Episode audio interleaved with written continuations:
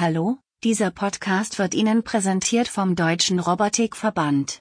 Viel Vergnügen beim Zuhören. Robotik in der Industrie. Der Podcast mit Helmut Schmidt und Robert Weber. Hallo, liebe Zuhörerinnen und Zuhörer, willkommen zu einer neuen Folge des Podcastes Robotik in der Industrie. Mein Name ist Robert Weber und mir in Österreich zugeschaltet sitzt Helmut Schmidt. Ich freue mich. Hallo Helmut, grüß dich. Ich bin jetzt äh, äh, ein bisschen im Urlaub. Ich sitze bei uns im Ferienhaus. Ich glaube, hoffe, das halt nicht zu sehr hier bei uns. Ähm, trotzdem machen wir heute eine spannende Podcast-Folge mit dem Georg Stottinger von Power. Dazu aber später mehr. Lass uns erst einen aktuellen Teil kurz machen. Was hast du mitgebracht? Ich habe mitgebracht, dass es wahrscheinlich ein sehr aktiver, äh, aktiver Sommer wird. Sprich, durch die Pandemie bedingt sind alle einige an den äh, äh verschobenen Messen. Äh, das heißt, die Hannover Messe hat ja gerade angekündigt, äh, Ende Mai, Anfang Juni zu starten.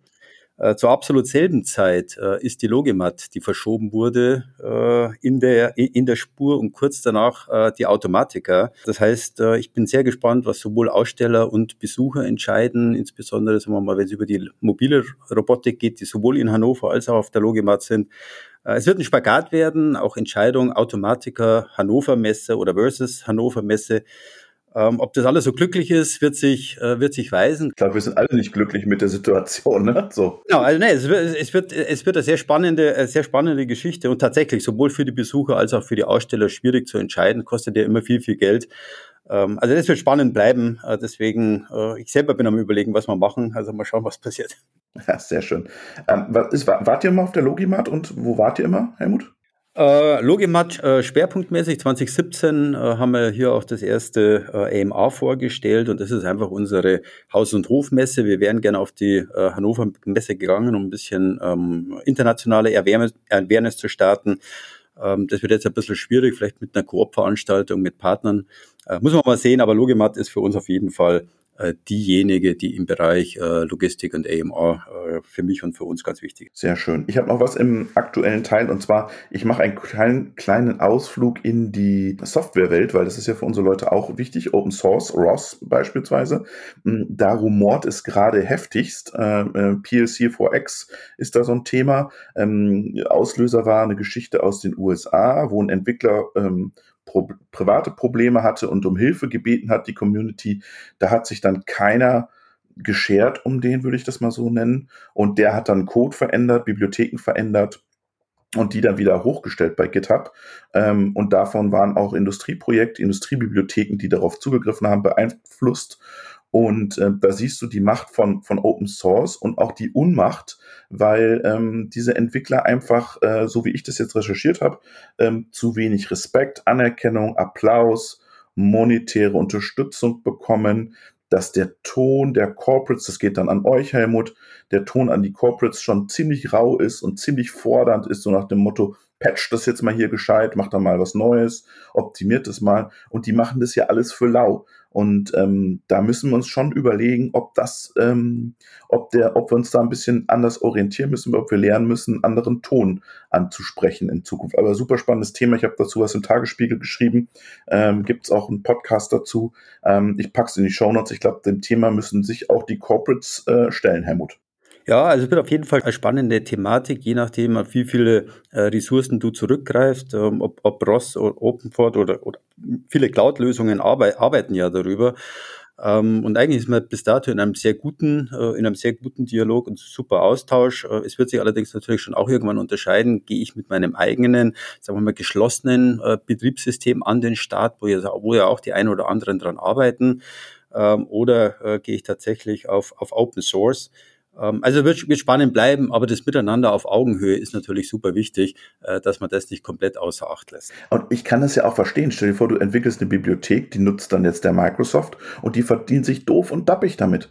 Und äh, du, du hast da am Ende nichts noch nicht mal ein Dankeschön, sondern du kriegst nur eine E-Mail, ja, mach mal das neu oder da ist ein Fehler, patch den mal. Also da muss man echt sagen, ich weiß, Microsoft macht, ich weiß nicht, ob die es tun, aber angenommen ein anderes Industrieunternehmen, da hätte ich auch keine Lust mehr, mich da am Wochenende oder in meiner Freizeit hinzusetzen und da noch äh, Code zu schreiben.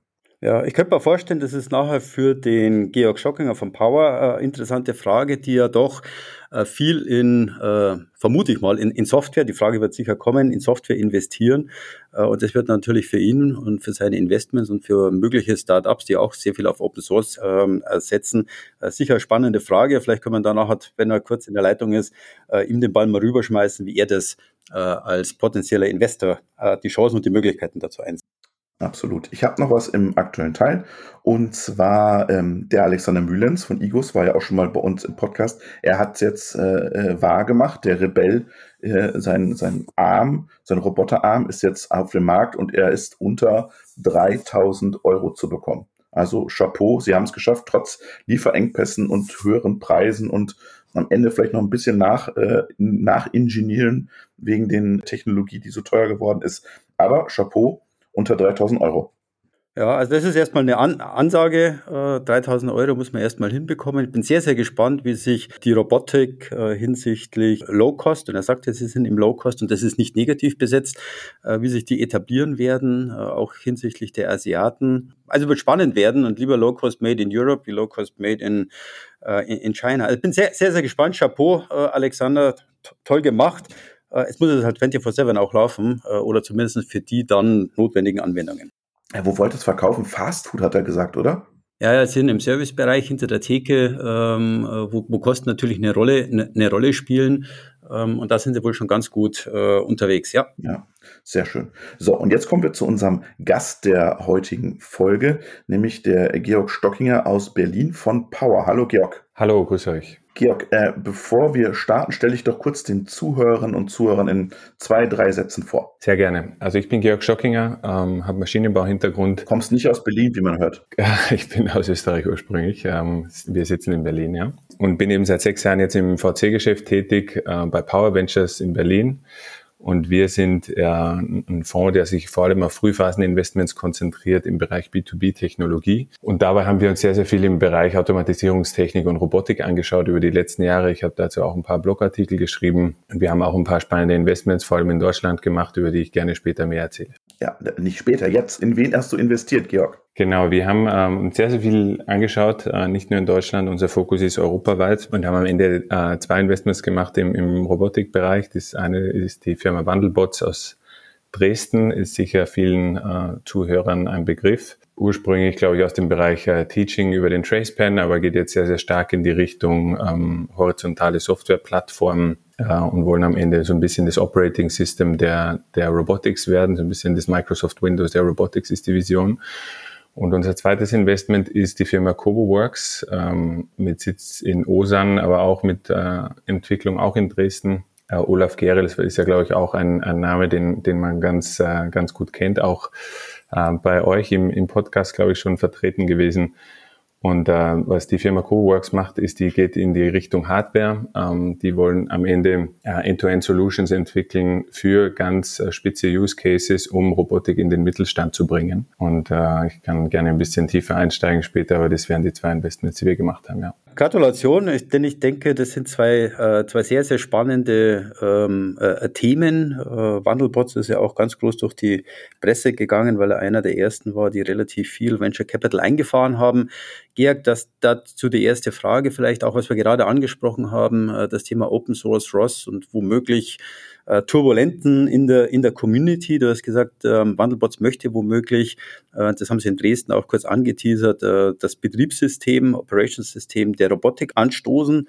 Äh, und ich glaube, da sind sie nicht ganz, äh, nicht ganz alleine. Ist aber super, super äh, spannend. Ich vermute, Google und Konsorten werden was Ähnliches versuchen. Erwartest du ähnliche Probleme oder Schwierigkeiten über eine Open Source Community oder wie, was wäre deine Empfehlung, wie man da miteinander umgeht? Natürlich eine schwierige Frage und am Ende des Tages ähm, ist das Feld noch äh, sehr, sehr offen. Was man, glaube ich, sagen kann, ist, dass äh, Rost und Rost 2 halt äh, sehr, sehr, sehr weit hinter den Erwartungen zurückbleibt und, glaube ich, zwar eine starke Community hat, aber am Ende des Tages doch nicht 100% gut funktioniert. Und dass, ähm, ob dann am Ende der Open Source Ansatz gewinnt oder, oder eher der Ansatz von Wandelbots, da eher in das Quote Windows der Robotics zu gehen, wird sich zeigen. Aber, ähm, aber es ist auf jeden Fall ein sehr, sehr spannendes Feld und, und Wandelbots hat ja in der letzten Finanzierungsrunde auch Microsoft äh, Ventures als Investor dazu äh, gewonnen und das zeigt, glaube ich, auch ein bisschen die Wichtigkeit dieses Themas und dass sich auch die ganz großen Hyperscaler eben mit dem Thema Robotic Software immer mehr beschäftigen. Jetzt würde mich mal interessieren, ähm, wir, wir, wir stöhnen ja immer in Europa, ähm, dass zu wenig äh, in, in Startups und jungen Unternehmen investiert wird. Ähm, wie viel Geld ist denn da so im Markt da? Georg, ist es zu wenig äh, oder findet man nur nicht die richtigen? Was ist, wo liegt da das Problem? Ich glaube, das ist eine, eine schwierige Frage. Grundsätzlich ähm, sind wir in Europa, äh, wenn man sich jetzt prozentuell anschaut, wie viel Prozent vom GDP in Hightech-Investments äh, fließen, noch sehr, sehr weit hinter den USA. Aber wir holen sehr, sehr stark auf. Wir sehen auch, dass wir in Europa in den letzten Jahren ähm, wieder anknüpfen an unsere Technologieführerschaft. Viel amerikanisches Geld kommt nach Europa. Ähm, viele amerikanische großen Fonds machen, ähm, machen Subsidiaries in London auf und schauen sich sehr, sehr viele Themen an. Aber was man, glaube ich, generell sagen muss, ist, dass ähm, Robotik ein bisschen äh, zurückliegt. Also grundsätzlich schauen sich viele VCs vor allem eher die, die äh, leichter verdaulichen Software-Investments an, die auch von den KPIs und vom Geschäftsmodell leichter verständlich sind und auch weniger Kapitalbedarf haben. Und ich glaube, da liegt die Robotik generell noch ein bisschen zurück. Was wir sehen, ist, dass immer mehr Interesse von VCs, vor allem an der Robotik, äh, entsteht. Und es gibt ja auch tolle Erfolgsgeschichten ähm, der, der letzten Jahre. Wandelbots ist sicher eine, aber da gibt es ja von Agile Robotics über Exotech gibt es ja sehr, sehr große äh, Runden, die passiert sind in verschiedenen Robotikmodellen. Aber generell, glaube ich, tun sich die VCs noch ein bisschen schwer, zum Teil inhaltlich, weil viele VCs halt keinen klassischen Engineering-Background haben und dieses Thema nicht so gut verstehen. Zweites Thema ist bestimmt Kapitalbedarf. Aber das dritte Thema ist auch Skalierung. Ich glaube, es ist einfach sehr, sehr schwierig, äh, in der Robotik eine Firma zu bauen, die dann ähnlich skaliert wie eine reine Softwarefirma. Und ich glaube, äh, es liegt auch ein bisschen daran, dass die Kunden sehr stark Angst davor haben, die Industrieunternehmen Fehler zu machen und eher auf die alten bewährten Lösungen setzen. Das sind so ein bisschen die Themen, glaube ich, die dazu führen, dass VC Investments eher noch ähm, Ausnahmeerscheinungen sind in der, in der Robotik, aber das ändert sich gerade. Aber bist du jetzt dann in so eine Nische gekommen und was, was qualifiziert dich, dass du die Engineering durchsteigst? Ähm, mehrere Themen. Also ich glaube, am Ende des Tages ist es äh, Motivation ist sehr, sehr wichtig. Also ich bin einfach ein großer äh, Believer in das ganze Thema Automatisierung und Produktivität. Ich glaube, das hat uns äh, als Menschheit äh, die letzten 100 Jahre sehr, sehr stark vorangebracht äh, und äh, die Produktivitätssteigerungen ähm, werden auch in Zukunft extrem wichtig sein. Zweites Thema ist natürlich mein, äh, mein akademischer Background als Maschinenbauer, habe ich grundsätzlich eine Affinität für dieses Thema und, und verstehe das, glaube ich, auch ganz gut. Und ich glaube auch, dass man als VC immer ein bisschen mutig sein muss und ähm, in Themen reingehen muss, wo man selbst eben äh, große Opportunitäten in der Zukunft sieht und große Wachstumsraten, aber wo das vielleicht noch nicht Common Sense ist von, von allen anderen Peers.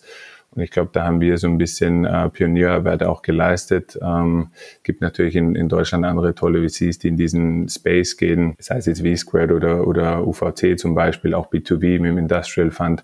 Also es tut sich äh, mehr und mehr in dem Space, aber am Ende des Tages muss man sich, glaube ich, einfach dem Thema widmen und äh, wirklich äh, mit viel äh, Mühe und Geduld dann äh, reinfräsen und mit vielen Startups sprechen und auch mal ein bisschen Überblick kriegen über den ganzen Markt. Da habe ich eine genaue Frage oder zweigeteilt zweigeteilte Frage. Das eine ist, äh, du hast gesagt, die Skalierung, weil wahrscheinlich die meisten im Bereich der äh, Robotik halt äh, Hardware als Hauptkomponente haben. Nur wenn man da nach vorne schaut, meines Erachtens die ganzen Begleiterscheinungen, Fachkräftemangel etc. pp. wird die äh, Robotik ähm, einer der, Haupt, äh, der Haupttreiber sein. Zwei Fragen. Die erste Frage ist, was für eine Empfehlung und Ratschlag hast du denn an, äh, an Startups oder zukünftige Hochschulabgänger oder Leute, äh, Olaf ist ja kein Hochschulabgänger, der hat 30 äh, Jahre, 30 Jahre Industrieerfahrung, aber auch das ist, das ist super. Also mit Schule des Lebens. Leuten, genau, Schule des Lebens, mit gestandenen Managern, die sagen, jetzt mache ich's, jetzt mache ich selber. Also welche Empfehlungen hättest du als, als VC, zu sagen, Leute, seid mutig, geht es, wir sind, wir sind da, um euch zu unterstützen. Auf der einen Seite, äh, auf der anderen Seite äh, sehe ich selber, dass die Preise wahnsinnig explodieren und jeder, der ein bisschen was hat, glaubt schon, äh, dass er bald ein Einhorn wird. Also es läuft auch ein bisschen auseinander äh, oder die Schere äh, zwischen Gründer, was sie glauben, was ihr Unternehmen mit MVP schon wert ist oder nicht wert ist. Wie, wie, siehst, wie siehst du das als absoluter Profi und der ganz viele äh, in, in Europa und in Deutschland ähm, eigentlich im, im Fokus haben. Sehr, sehr gerne. Also die, die ich fange vielleicht mit dem zweiten Punkt an. Die Preise, natürlich äh, sind wir in einem sehr, sehr dynamischen Markt und ähm, wir sehen einfach sehr, sehr viel Geld im Markt generell im, im VC-Geschäft und in allen äh, finanziellen Asset-Klassen. Da hat sich ja, hat sich sicher in den letzten zwei bis drei Jahren sehr, sehr viel bewegt und das wirkt sich natürlich auch auf die Bewertungen aus. Was wir aber glücklicherweise sagen können, ist, dass der europäische Raum da noch sehr, sehr geschützt ist davor. Vor allem im Frühphasenbereich sehen wir eigentlich nicht die Riesenausschläge, aber was man zum Teil in Later-Stage-Runden in, in, den privaten Märkten sieht und vor allem in den USA ist schon sehr, sehr ähm, verrückt zum Teil, aber am Ende des Tages für uns Früh, Frühphaseninvestoren natürlich auch eine große Chance und für Gründer auch eine große Chance. Das Geld ist da und die, die Finanztöpfe sind, sind offen. Das Thema Empfehlung ähm, ist schwierig, glaube ich, da generelle Empfehlungen auszusprechen. Ich glaube, es entsteht äh, mehrere Empfehlungen, glaube ich, kann, kann man äh, nennen. Also es entsteht eine starke Community, auch Wandelbar Robots kümmert sich da sehr, sehr stark mit dem Robotics Festival, äh, was in Dresden organisiert wird. Und ich glaube, mittlerweile gibt es auch einen Robotikverband äh, für Startups, den, glaube ich, Olaf Gerels mit anderen Kollegen ins Leben gerufen hat. Also ich glaube, wichtig ist, sich gut zu vernetzen, sehr, sehr früh und auch von den äh, Fehlern und Erfolgen der anderen zu lernen. Und ich glaube, Startups, vor allem im Robotikbereich, helfen sehr stark zusammen und, ähm, und scheren da auch, auch die Learnings. Ich glaube, das ist eine wichtige Empfehlung. Und die zweite Empfehlung vom Thema her, finde ich, ist sehr, sehr wichtig, sehr, sehr stark zu fokussieren. Ähm, wir sehen viele Startups, die rausgehen mit einem sehr, sehr breiten Ansatz. Und ähm, ich glaube, in der Robotik äh, ist für mich Komplexitätsreduktion das Stichwort. Also ich glaube, wenn man schnell skalieren will, dann muss man in eine, am Anfang in einen sehr, sehr spitzen Bereich rein und da wirklich 10x ähm, Value äh, versus Status Quo liefern.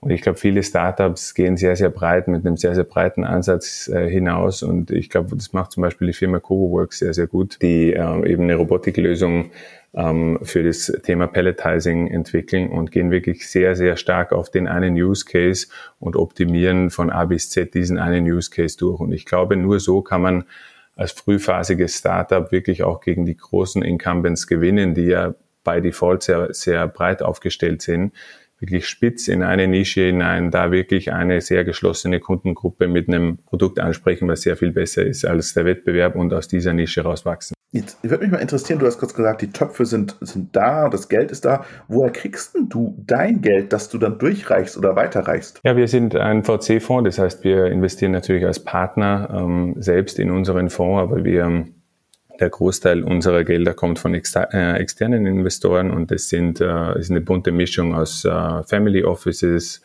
aus Industrieunternehmen und Corporates, äh, die natürlich über uns auch Zugriff auf Innovation und auf die spannendsten neuen Themen äh, bekommen. Wir haben generell einen sehr, sehr äh, intensiven Austausch mit unseren Investoren und unsere Investoren sind meist nicht nur Geldgeber, sondern haben auch eine enge Business Relationship mit uns, also sehen auch, auch über uns einen Weg, sich selbst zu digitalisieren und äh, zu, Zugang in digitale Themen äh, zu bekommen. Dann haben wir auch institutionelles Geld wie den European Investment Fund ist bei uns investiert und ähm, sehr, sehr viele äh, erfolgreiche ähm, Startup-Gründer, also die Signavio-Gründer zum Beispiel äh, und äh, viele weitere der Adyen-Gründer aus dem Payment-Bereich viele, viele Gründer sind bei uns investiert und, und genießen es auch über uns ein bisschen eine Plattform zu haben, über die sie dann indirekt auch ihre Investments äh, steuern können. Und wie viel kann ich, wenn ich jetzt als junger Zuhörer dabei bin bei uns, wie viel kannst du mir am Anfang geben? Ist das gedeckelt? Wie komme ich da, wie viel Geld kann ich von dir, kann ich da aufrufen? Genau, wir sind ein Frühphaseninvestor, das heißt, wir sind in den Stages äh, Pre-Seed, Seed und Series A unterwegs. Äh, das heißt, Finanzierungsrunden im Gesamtvolumen bis maximal 10 Millionen Euro, wo wir mitmachen. Aber unser äh, Sweet Spot ist, ist äh, geringer und das Geld von unserer Seite, also unser eigenes äh, Ticket ist äh, zwischen 500.000 und 3,5 Millionen initial. Wir syndizieren aber auch gerne äh, mit, mit Partnern. Daher kann die Gesamtrunde eben dementsprechend größer sein, aber eben bis maximal 10 Millionen Euro an, an Rundengröße. Später machen wir dann sehr, sehr un, ungern mit, weil es dann einfach nicht mehr unser hundertprozentig unser Thema ist und weil wir uns auch eher wohlfühlen in den frühen Phasen und da auch die Gründer am besten unterstützen können im, im Business Building und auch in der Planung der, der Folge, Folgerunden. Und wie findest du die? Ähm, also kommen die auf dich zu oder recherchiert ihr auch aktiv, dass ihr sagt, wir suchen auch äh, Gründer? Wie, wie, geht ihr da vor? Ja, wir haben im Wesentlichen ähm, drei Kanäle. Wir haben natürlich kalte Inbound-Leads, äh, also wir werden sehr, sehr viel angesprochen von Gründern, die eben raisen und die, die uns äh, verfolgen oder die uns einfach online über unsere Online-Medien und über un unsere Kommunikation äh, finden und uns dann kalt sozusagen anschreiben. Zweiter Kanal ist sehr, sehr viel über Intros und über Netzwerk. Also wir haben uns natürlich über die letzten Jahre, Pause gibt es seit 2010 ein sehr, sehr großes Netzwerk aufgebaut an Business Angels, die mit uns investiert sind, an Gründern, in, mit denen wir gesprochen haben, in die wir investiert sind, aber auch an Co-Investoren und darüber kommt eigentlich äh, sehr, sehr viel äh, Dealflow, so wie wir das nennen. Und wir machen aber auch sehr viel Outbound, dass wir wirklich thesengetrieben in, in Themen reinschauen, uns da sehr, sehr tief in Märkte eingraben und zum Teil auch Daten getrieben. Wir haben da auch ein bisschen Software geschrieben, die uns hilft dabei, sozusagen Datensignale von frühphasigen Unternehmen aufzusammeln und darüber sehr, sehr früh eben äh, spannende Firmen und, und Gründungen äh, zu identifizieren. Und ich glaube, die, die zwei letzteren Kanäle sind äh, für uns die relevanteren, sprich die Inbound-Leads, äh, die über eine, eine Empfehlung oder eine Intro kommen, sprich die warmen Inbound-Leads und auch, was wir Outbound angehen. Ähm, das äh, kalte Anschreiben, äh, vielleicht eine kleine Empfehlung an die Robotics-Gründer da draußen, funktioniert meistens sehr, sehr schlecht, weil ähm, VCs ähm, sehr viel Dealflow bekommen. Wir kriegen im Jahr, glaube ich, drei bis 4.000 ähm, Deals insgesamt auf den Tisch und machen davon sechs bis zehn Investments pro Jahr. Also das ist wirklich ein sehr, sehr ähm, spitzer Funnel ähm, und ähm, deswegen wäre meine Empfehlung an die Gründer da draußen, sich immer eine, eine warme Intro über eine Shared Connection, das kann man ja heutzutage über LinkedIn immer sehr, sehr leicht nachverfolgen, über wen man eine eine gemeinsame Verbindung hat zu einer Person und dann wirklich die Intro zu wählen, weil ansonsten kann es sein, dass es ein bisschen im Grundrauschen untergeht, wenn man einen VC kontaktiert heutzutage. Super spannend, Helmut. Also äh, Vitamin B würde ich auf, äh, auf, auf Altdeutsch sozusagen. Genau wie überall im Leben, das hilft, das hilft ein bisschen, ein bisschen weiter. Äh, das wäre auch meine nächste, äh, meine nächste Frage. Jetzt ist natürlich in Deutschland äh, Berlin als, als Standort für Venture Capital ganz weit vorne, München als sag mal, Industrie oder größerer Industriestandort schon relativ weit abgeschlagen. Aber was ich fragen will, ist, wie wichtig ist denn die Standortfrage und damit das die politische Unterstützung, wenn man jetzt nach Frankreich schaut, Paris, Startups und, und die Venture Capital äh, Szene, äh, Exotech hast du gerade angesprochen, äh, gibt gewaltig, äh, gibt gewaltig Gas. Wie, wie siehst du das im globalen oder sagen wir im europäischen äh, Wettbewerb? Äh, ist es wichtig, wo man, wo man ist und wie man auch politisch unterstützt wird, in dem Fall eher die, die Startup-Community unterstützt wird? Äh, oder die Infrastruktur oder wie nahe man an Industriestandorten ist. Wie, wie würdest du das einschätzen? Oder warum ist, Münch, äh, warum ist Berlin so ein, so, so ein Spot geworden äh, und nicht Frankfurt als, als, als Bankmetropole, und sondern Berlin, wo eigentlich nicht viel Industrie ist? Wie würdest du das einschätzen oder was ist da deine Erklärung dafür? Ja, ich glaube, man muss unterscheiden. Zum einen, ist man ein Startup oder ist man ein VC? Ähm, ich glaube, als Start Startup grundsätzlich wäre für mich persönlich als Gründer das Wichtigste Zugang zu Talent. Ähm, und Talent baut sich einfach dort auf, wo die, wo die besten Hochschulen sind oder wo auch die besten Cluster entstehen. Ähm, und da hast du natürlich recht, ist Berlin wahrscheinlich nicht die richtige Wahl äh, für, für Robotik. Wenn es mehr Richtung Software geht, ist es äh, vielleicht anders, aber in Süddeutschland ist man da bestimmt gut aufgestellt, obwohl es dann wieder auch schwer ist, zum Teil ähm, dieses Talent zu bekommen. Was sehr, sehr spannend ist, finde ich, ist der Dresdner Raum. Da ist wirklich viel entstanden. Jetzt gibt es auch politisch viele, viel Support, dass sich dort ein Cluster baut und ich glaube, Wandelbots macht da echt einen sehr, sehr guten Job. Ähm, auch der Frank Fitzek ähm, äh, von der Uni ist da sehr, sehr stark am Pushen. Ich glaube, das wäre sozusagen die Startup-Seite, Zugang zu Talent. Das Kapital ist relativ äh, mobil. Ich glaube, aus VC-Sicht ähm, war Berlin, glaube ich, so der, der Hotspot noch vor fünf Jahren, war, glaube ich, einfach das erste Ökosystem, das sich wirklich schnell entwickelt hat, damals auch in den 2010er Jahren über Rocket Internet und äh, Team Europe. Und man kann das ja immer auf wenige Personen oder wenige Firmen zurückführen, die dann einfach dafür gesorgt haben, dass die erste, zweite, dritte Generation an Gründern ähm, erzeugt wird. Und das erzeugt natürlich auch irgendwie den Druck, dass auf der Kapital- oder VC-Seite was passiert. Plus die internationalen Investoren, Amerikaner und, und äh, London-basierten Investoren, die, die kommen einfach sehr, sehr gerne regelmäßig nach Berlin und machen da die Tour. Insofern hat sich, glaube ich, die, der VC-Sektor sehr, sehr stark in Berlin äh, angesiedelt. Aber man sieht auf jeden Fall in den in den letzten Jahren, vor allem im Bereich Deep Tech, und da ist natürlich Robotik auch eine der Kategorien, einen Zug Richtung Süden. Also ich glaube, der Münchner Raum ist sehr, sehr stark am, am, am Wachsen. Und da gibt es sehr, sehr viele VCs, ähm, die, die sich dort äh, sehr gut und sehr stark äh, entwickeln. Ich habe schon ein paar vorhin erwähnt, also wirklich geschätzte Kollegen. Insofern wird es, glaube ich, in Deutschland nicht mehr so ein, ein, zentraler, ein zentraler Ort sein, sondern wird sich wahrscheinlich thematisch ein bisschen aufsplitten. Und was natürlich in, in Süddeutschland auch viel, viel stärker vertreten ist, sind die Kunden äh, für die Robotik-Startups. Und Zugang zu den Kunden ist natürlich auch für die Startups sehr, sehr wichtig.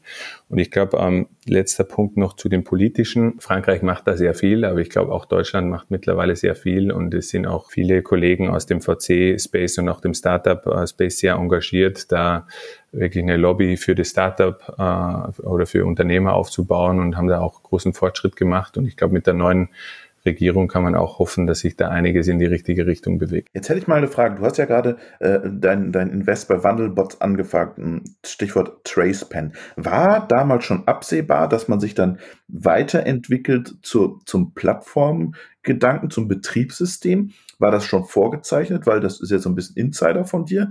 Weil uns hat das dann in, in Dresden schon alle überrascht, diese Ankündigung, dann sozusagen Plattform-Betriebssystem werden zu wollen und sich dann ein Stück weit loszulösen von, von der Hardware. Wie, oder wie, wie hast du das wahrgenommen? Ich glaube, wie bei jedem Startup ist das natürlich alles im Fluss und ähm wir haben investiert in Wandelbots, glaube ich, vor über drei Jahren. Damals war das natürlich nicht die finale Vision, noch nicht ab, äh, absehbar. Aber ich glaube, was, was die Kollegen von Wandelbots gelernt haben, ist, dass sie einfach extrem viele extrem viel Grundlagenarbeit machen müssen, um den, den Tracepan auf die Straße zu bringen, sei es jetzt irgendwie OEMs äh, zu integrieren, die Sensorseite zu integrieren, die ganze Cloud-PLC-Seite äh, zu integrieren, auch die ganzen verschiedenen Third-Party-Applikationen, um am Ende ihr eigenes Produkt, das Teaching-Produkt, den Tracepan an den, an den Mann oder an die Frau zu bringen.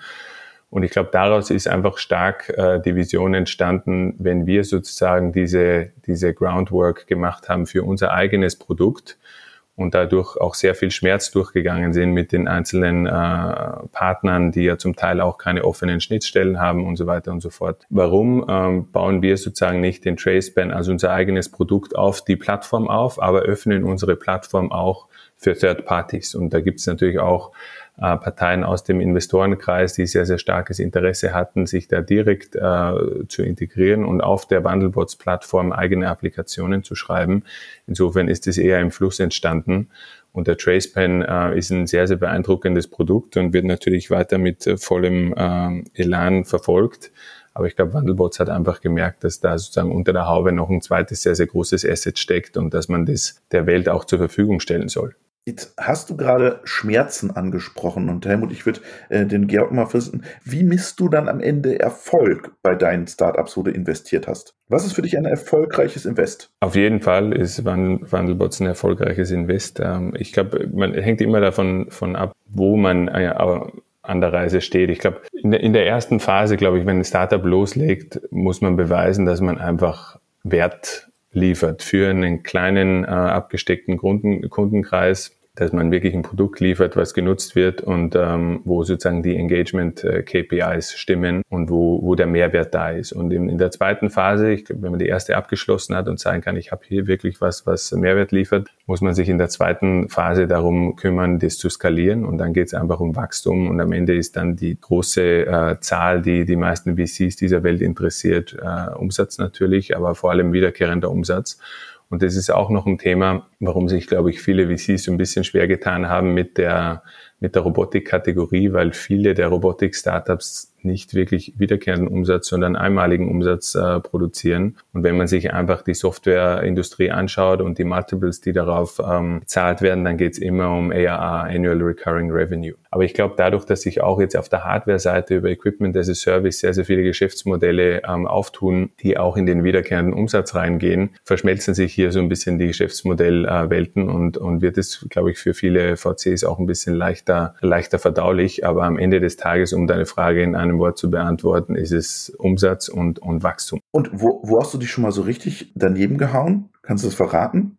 Gab es das schon? Ich glaube, ähm, man weiß ja bei Startups ungefähr nach sechs oder sieben Jahren, wie erfolgreich sie dann werden. Insofern ist es wahrscheinlich noch ein bisschen ähm, zu früh zu sagen, ob wir irgendwie richtig oder, oder falsch lagen bei Themen. Aktuell sieht alles bei den Investments, die wir getan haben, sehr, sehr gut aus und wir sind sehr, sehr froh, an Bord zu sein und sind, glaube ich, zwei der ähm, spannenderen äh, Robotics-Startups aus, aus dem deutschsprachigen Raum, die wir da unterstützen dürfen.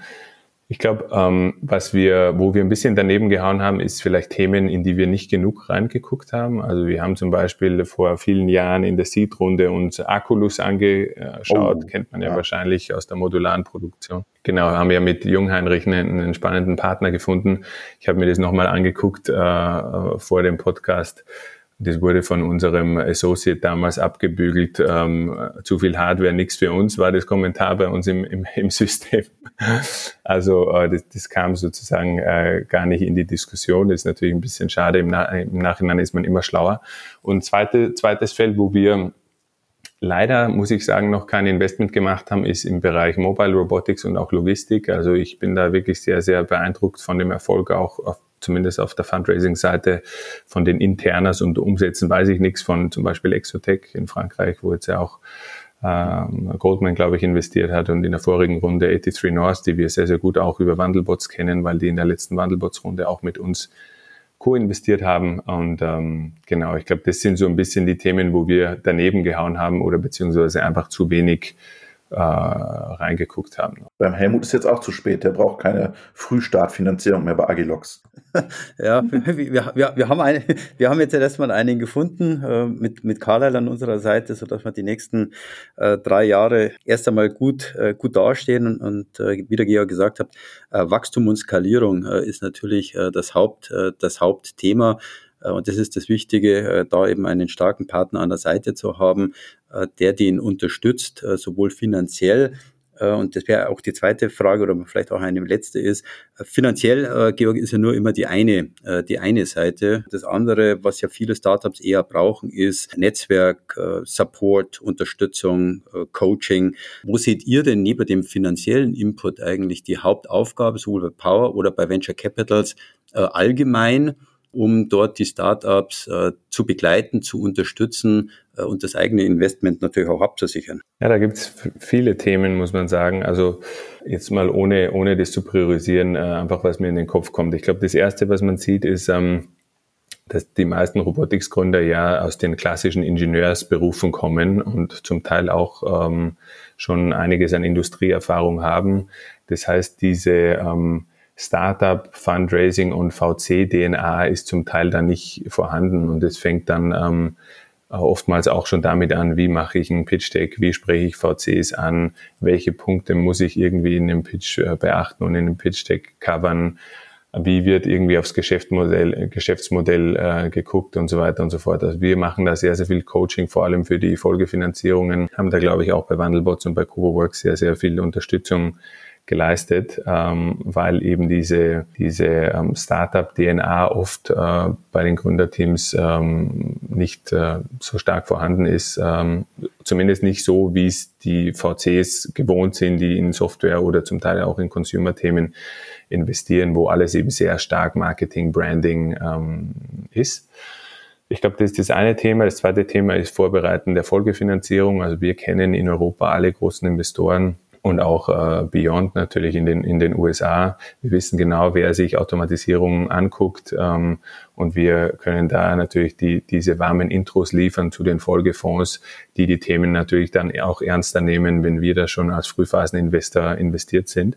Und das dritte Thema ist, glaube ich, ein bisschen Talent. Äh, also wir haben natürlich als Fonds einen eigenen Talentpool. Wir werden viel von sehr, sehr spannenden jungen Talenten angesprochen, die über uns in spannende Portfoliofirmen äh, reinkommen wollen. Und wir sehen einfach, dass wir da ein bisschen Matchmaking auch darstellen können und auch äh, Robotics-Firmen dabei unterstützen können, wirklich auf, zum Beispiel auf der Software-Seite oder mehr bei den digitalen Themen, zum Beispiel Online-Leads zu generieren, Online-Marketing, Data Science und so weiter und so fort, wirklich das klassische Automatisierungstechnik-Team zu komplementieren mit diesen mehr äh, Startup oder mehr vielleicht in Berlin beheimateten äh, Berufsgruppen. Insofern ist das, glaube ich, auch ein bisschen ein, ein, Ort, wo wir sehr, sehr stark coachen. Und letztes Thema auch ist, äh, ist natürlich Zugang zu Kunden. Also wir haben sehr, sehr spannende Investoren bei uns im Fonds, die natürlich immer Zugriff auf Robotik und äh, Automatisierungstechnik suchen. Insofern sind wir da auch auf der Kundenseite Matchmaker und ähm, wir haben für uns den Anspruch Customers äh, Guaranteed. Das heißt, wir wollen einfach den Startups auch dabei helfen, sehr, sehr schnell den Zugang zum Kunden zu finden, weil wir sehen, dass das am Anfang den großen Ausschlag gibt, wie schnell hat, äh, also es ist sehr, sehr wichtig, sehr schnell den ersten Lead-Kunden oder die ersten Lead-Kunden zu haben und dann auf dieser Basis äh, aufbauen und wachsen zu können. Und ähm, da haben wir, glaube ich, ein sehr, sehr äh, dickes Rolodex, wo wir auch die Intros herstellen können zu den Digitalisierungsofficers von verschiedenen Corporates, die natürlich auf diese Innovationen warten. Und wir sehen, dass sich eben viele, viele Startups da schwer tun und zum Teil auch dann in der Innovationsabteilung hängen bleiben und dann über so diesen Pilot Stage nicht hinauskommen. Und wenn du, glaube ich, als, als Automatisierungstechnik-Startup nicht in die Produktion kommst, dann ist es sehr, sehr schwierig. Jetzt hätte ich noch eine Frage zum Abschluss und dann, dann machen wir wirklich Schluss, weil wir sind schon über unsere 30 Minuten. Musst du denen auch manchmal auf die Finger klopfen und sagen, also Jungs, Mädels, so geht's nicht. Ihr müsst schon äh, so ein bisschen die Spielregeln, die wir auch haben, auch einhalten? Oder sagst du, lass sie laufen, lass sie machen? Nee, man muss da auf jeden Fall auch ein bisschen äh, Fingerklopfen, ist wahrscheinlich zu, zu hart formuliert, aber, aber manchmal ein bisschen, glaube ich, die Realität des Venture Capitals äh, nahebringen weil am Ende des Tages, wenn man ein, ein Startup äh, gründet, was von externer Finanzierung, sprich VC-Geld abhängig ist, dann muss man auch verstehen, wie VCs denken und auf welche KPIs VCs schauen und muss dann natürlich auch sein Geschäft auf diese KPIs hin optimieren, weil am Ende des Tages ähm, äh, muss ja natürlich der, der, das ganze Paket rund sein für die Folgefinanzierung. Und ich glaube, da versuchen wir schon sehr, sehr stark einzugreifen und, und zu supporten, wirklich KPIs und Milestones gemeinsam zu definieren, die uns dann wirklich äh, reif für die nächste Runde machen. Und äh, ich glaube, das ist, wo wir ein bisschen manchmal auf die Finger klopfen. Ja. Ich sage vielen, vielen Dank an Georg und schöne Grüße nach Berlin. Georg, super, danke dir. War eine super spannende äh, Folge und ich bin schon auf äh, die Gründer äh, gespannt, die sich ganz viele tolle Ideen daraus rausholen. Georg, vielen Dank. Danke euch. Tschüss. Ciao.